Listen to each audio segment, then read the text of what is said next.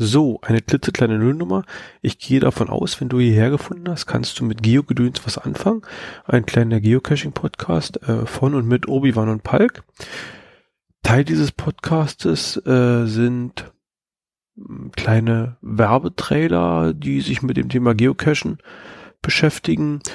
Ein Ursprung sind oder die Ursprungsidee war einfach so ein bisschen diese Kommerzialisierung des Podcastens zu persiflieren beziehungsweise zu parodieren.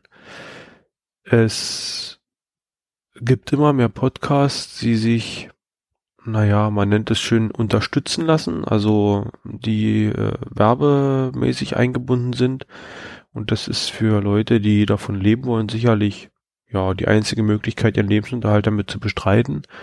Hm, ich persönlich vertrete die Meinung, dass so ein Podcast, wenn er aus Hobbygründen geschieht, halt eben wirklich auch ein Hobby ist und naja, keine kommerzielle Angelegenheit.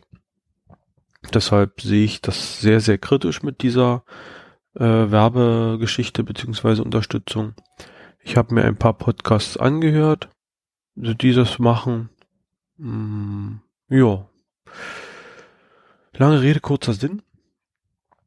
Ähm, so ein paar Ideen sind mir durch den Kopf gegangen. Was könnte man denn in so einem Geocache-Podcast bewerben? Ein paar Produkte sind mir eingefallen. Ich habe ein paar Leute angeschrieben und angefragt und die gebeten, mir dazu helfen.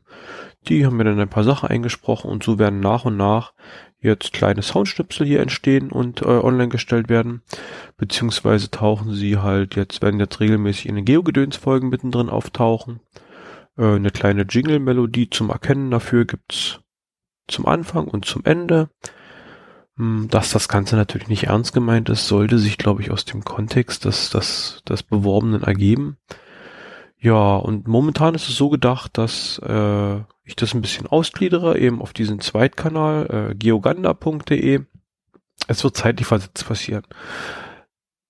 Also der Werbeträger, der im jetzigen Geogedöns ist, der wird, wenn das nächste Geogedöns erscheint, dann in der Geoganda auftauchen.